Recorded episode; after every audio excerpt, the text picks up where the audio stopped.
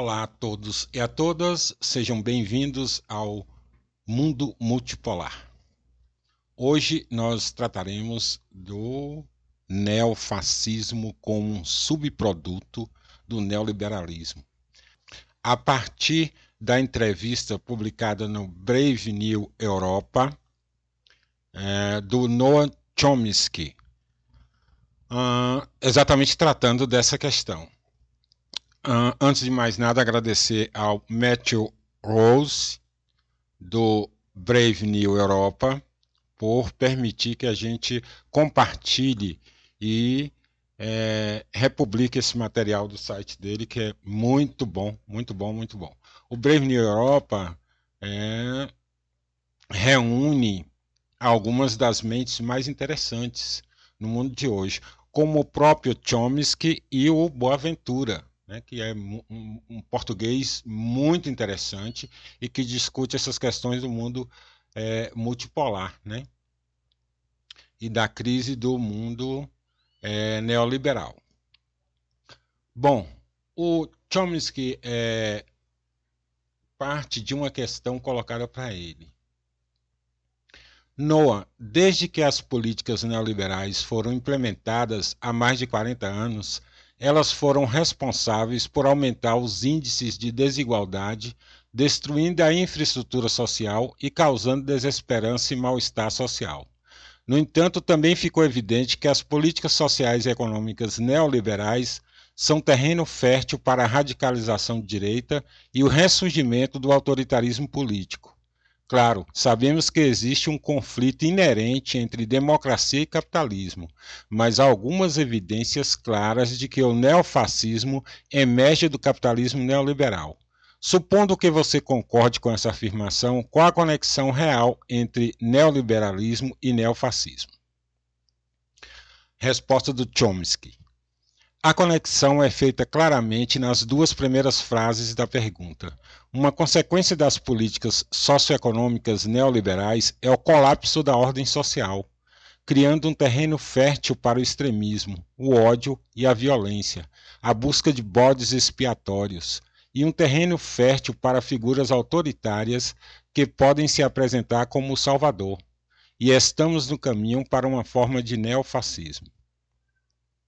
A entrevista prossegue com Chomsky é, é, desenvolvendo esse argumento dele, né? Vamos pegar alguns trechos que, naturalmente, é, para você ver a entrevista na íntegra, você pode ir ao nosso blog, o mundo multipolar tudo junto, blogspot.com e lá você vai ter a íntegra da entrevista. Aqui a gente naturalmente vai pegar alguns trechos é, relevantes que é, reforçam essa ideia com a qual concordamos de que, de fato, o, o, as políticas neoliberais acabaram produzindo, como, tendo como subproduto é, o, o, surgimento de é, uma extrema-direita em escala mundial. Uh, o Chomsky argumenta, por exemplo, uma consequência relacionada do neoliberalismo realmente existente, ele coloca entre aspas, né, neoliberalismo realmente existente, foi a rápida financeirização da economia, quase não saiu. Rápida financeirização da economia, permitindo golpes sem risco para lucros rápidos. Sem risco porque os poderosos estados, poder, perdão, sem risco, porque o poderoso Estado, que intervém radicalmente no mercado para fornecer proteções extremas em acordos comerciais, faz o mesmo para resgatar os mestres se algo der errado. O resultado, começando com Reagan, Reagan é, o, é que os, os economistas Robert Paulin e Gerhard Epstein chamam de economia de resgate permitindo que a guerra de classes neoliberal prossiga sem o risco de punição do mercado pelo fracasso. Mais ainda, o livre mercado não está faltando no quadro. Livre mercado ele coloca entre aspas. O capital é livre, entre aspas, para explorar e destruir com abandono. como tem feito, inclusive, não devemos esquecer, destruindo as perspectivas de vida humana organizada. E os trabalhadores são livres, entre aspas, para tentar sobreviver de alguma forma com salários reais estagnados, os benefícios diminuindo e o trabalho sendo reformulado para criar um precariato crescente. Eu é, vou até fazer depois no blog esse é uma definição melhor desse precariado, né? na verdade estender mais, não aqui é uma definição melhor, a definição dele é precisa, mas esclarecer para a gente o que é esse precariado, né? É, vai ser muito interessante porque tem a ver com a reorganização do mundo do trabalho de hoje, né? E em termos bem simples é uma precarização total das relações trabalhistas. Mas eu quero colocar algo no blog é, é, explicando detalhadamente o que, que significa isso. Prossegue o Chomsky. A luta de classes começou muito naturalmente com o um ataque aos sindicatos, o principal meio de defesa dos trabalhadores. Os primeiros atos de Hegel e Thatcher foram ataques vigorosos aos sindicatos, um convite ao setor empresarial para se juntar e ir além, muitas vezes de maneiras tecnicamente ilegais, mas que não interessam ao Estado neoliberal que eles dominam. A ideologia reinante foi expressa lucidamente por Margaret Thatcher quando a Guerra de Classes foi lançada. Não existe sociedade e as pessoas deveriam parar de reclamar sobre a sociedade vir em seu socorro. Em suas palavras imortais, sou uma sem teto. O governo deve me abrigar e então eles estão lançando seus problemas na sociedade. Quem é a sociedade? Não existe tal coisa. Existem homens e mulheres individuais e famílias, e nenhum governo pode fazer nada exceto por meio das pessoas, e as pessoas olham primeiro para si mesmas. Thatcher e seus associados certamente sabiam muito bem que existe uma sociedade muito rica e poderosa para os mestres. Não apenas o Estado babá que corre para resgatá-lo quando eles precisam, mas também uma elaborada rede de associações comerciais, câmaras de comércio, lobbying, organizações, tic-tanks e muito mais. Mas os menos privilegiados devem olhar para si mesmos. Palavras da Tátia, né? Esse olhar para si mesmo, ele coloca as piadas que são literais, palavras da Margaret Thatcher. A guerra de classe neoliberal tem sido um grande sucesso para os designers. Como discutimos, uma indicação é a transferência de cerca de 50 trilhões para os bolsos do 1% mais rico, principalmente para uma fração deles. Nenhuma pequena vitória. Né? Uh, outras conquistas são desesperança e mal-estar social, sem ter para onde ir. Os democratas abandonaram a classe trabalhadora para ser inimigo de classe nos anos 70, tornando-se um partido de profissionais ricos e doadores de Wall Street. Na Inglaterra, Jeremy Corbyn esteve perto de reverter o declínio do Partido Trabalhista para Thatcherite. Né? O establishment o establishment britânico, em geral, mobilizou-se com força e mergulhou fundo na sarjeta para esmagar seu esforço de criar um autêntico partido participativo, dedicado aos interesses dos trabalhadores e dos pobres. Uma afronta intolerável à boa ordem. Nos Estados Unidos, Bernie Sanders se saiu um pouco melhor, mas não conseguiu quebrar o domínio da administração do partido clintonista na Europa, os partidos tradicionais de esquerdas praticamente desapareceram. O Chomsky usa uma metáfora é, bastante interessante. Uh, ele pega aqui uma história é, frequentemente repetida sobre como pegar um macaco. Faça um buraco em um coco do tamanho certo para o um macaco inserir sua pata e colocar um pedaço delicioso dentro. O macaco estenderá a mão para pegar a comida, mas não conseguirá desembaraçar a pata fechada e morrerá de fome. Somos nós, pelo menos os que comandam o triste show. Nossos líderes, com suas patas igualmente cerradas, estão perseguindo sua vocação suicida incansavelmente.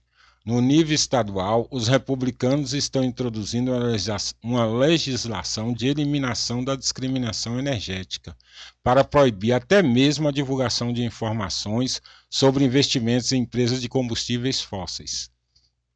Isso é perseguição injusta de pessoas decentes que estão apenas tentando lucrar, destruindo as perspectivas da vida humana, adotando a boa lógica capitalista. Para dar um exemplo recente, os procuradores gerais republicanos pediram à Federal Energy Regulatory Commission, ou seja, a comissão que regula é, a energia nos Estados Unidos, para impedir que os gerentes de ativos comprem ações de empresas de serviços públicos dos Estados Unidos se as empresas estiverem envolvidas em programas para reduzir as emissões, isto é, para nos salvar da destruição. Ou seja, se agir contra é, a destruição do meio ambiente passa a ser punida, né? É, é a, a, ideia dos procuradores é, gerais republicanos nos Estados Unidos. Prosseguindo, o que queremos dizer com fascismo? Temos que distinguir o que se passa nas ruas de forma bem visível da ideologia e da política, mais distante da fiscalização imediata. O fascismo nas ruas é os camisas negras de Mussolini e os camisas marrons de Hitler. Violento, brutal, destrutivo. Os Estados Unidos certamente nunca estiveram imunes a isso. O registro sórdido de remoção de índios e a mutação da escravidão para Jim Crow não precisam ser recordados aqui. Um período de pico de fascismo de rua, nesse sentido, precedeu a marcha de Mussolini sobre Roma. O Wilson Palmer do pós-guerra, o susto vermelho do pós-Primeira Guerra Mundial, foi o período mais cruel de repressão violenta na história dos Estados Unidos, além dos dois pecados originais. A história chocante é contada em detalhes vívidos no estudo penetrante de Adam Hochschild, America Midnight. Como de costume, os negros sofreram mais, incluindo grandes massacres, Tulsa e outros, e um histórico hediondo de linchamentos e outras atrocidades.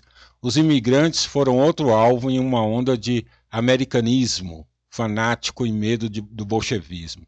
Centenas de subversivos, entre aspas, foram deportados. O animado Partido Socialista foi praticamente destruído e nunca mais se recuperou. O trabalho foi dizimado, não apenas os Robles, mas muito além, incluindo violentos fura-greves em nome do patriotismo e da defesa contra os vermelhos. O livro de loucura finalmente se tornou tão estranho que se autodestruiu. O procurador-geral Palmer e seu ajudante Edgar Hoover previram uma insurreição liderada pelos bolcheviques no 1 de maio de 1920, com advertências febris e mobilização da polícia, exército e vigilantes. O dia passou com alguns piqueniques. O ridículo generalizado e o desejo de normalidade puseram fim à loucura. Voltando à ideologia e à política, o grande economista político weberiano Robert Brand há 80 anos, argumentou que todo mundo capitalista industrial estava se movendo em direção a uma ou outra forma de fascismo, com poderoso controle estatal da economia e da vida social. Em uma dimensão separada, os sistemas diferenciam acentuadamente no que diz respeito à influência pública sobre a política. Esses temas não eram incomuns naqueles anos, e até certo ponto além dos círculos da esquerda e da direita. A questão torna-se mais discutível com a mudança do capitalismo regulado das décadas do pós-guerra para o ataque neoliberal, que instituiu com força a concepção de Adam Smith de que os mestres da economia são os principais arquitetos da política governamental e a projetam para proteger seus interesses. Cada vez mais, no curso da guerra de classes neoliberal, concentrações inexplicáveis de poder privado controlam tanto a economia quanto o domínio político. O resultado é uma sensação geral, não equivocada, de que o governo não está servindo a nós, mas a outra pessoa. O sistema doutrinário também, em grande parte, nas mãos das mesmas concepções de poder privado, desvia a atenção do funcionamento do poder, abrindo a porta para o que é chamado de teoria da conspiração, geralmente baseadas em algumas partículas de evidência. A grande substituição, elites liberais, judeus, outras misturas familiares. Isso, por sua vez, engendra o fascismo de rua, atraindo correntes venenosas que nunca foram suprimidas e que podem facilmente ser exploradas por demagogos inescrupulosos. A escala e o caráter já não são uma pequena ameaça ao que resta de democracia em funcionamento após o golpe da era atual. A supressão das tentativas de radicalização da democracia pós-Segunda Guerra. Tais iniciativas muitas vezes foram reprimidas pela violência, o susto vermelho mencionado anteriormente é um exemplo com efeitos duradouros. Não muito tempo depois, a Grande Depressão e a Guerra Mundial provocaram ondas de democracia radical em grande parte do mundo. A principal tarefa dos vencedores era suprimi-los, começando com a invasão da Itália pelos Estados Unidos e Reino Unido, dissolvendo as iniciativas socialistas lideradas pelos trabalhadores e camponeses e restaurando a ordem tradicional, incluindo os colaboradores fascistas. O padrão foi seguido em outros lugares de várias maneiras, às vezes com extrema violência. A Rússia impôs seu domínio de ferro em seus próprios domínios. No terceiro mundo, a repressão de tendências semelhantes foi muito mais brutal, não excluindo as iniciativas baseadas nas igrejas, esmagadas pela violência dos Estados Unidos na América Latina, onde os Estados Unidos implantaram ah, várias ditaduras, né? E ficamos por aqui. Até o próximo episódio.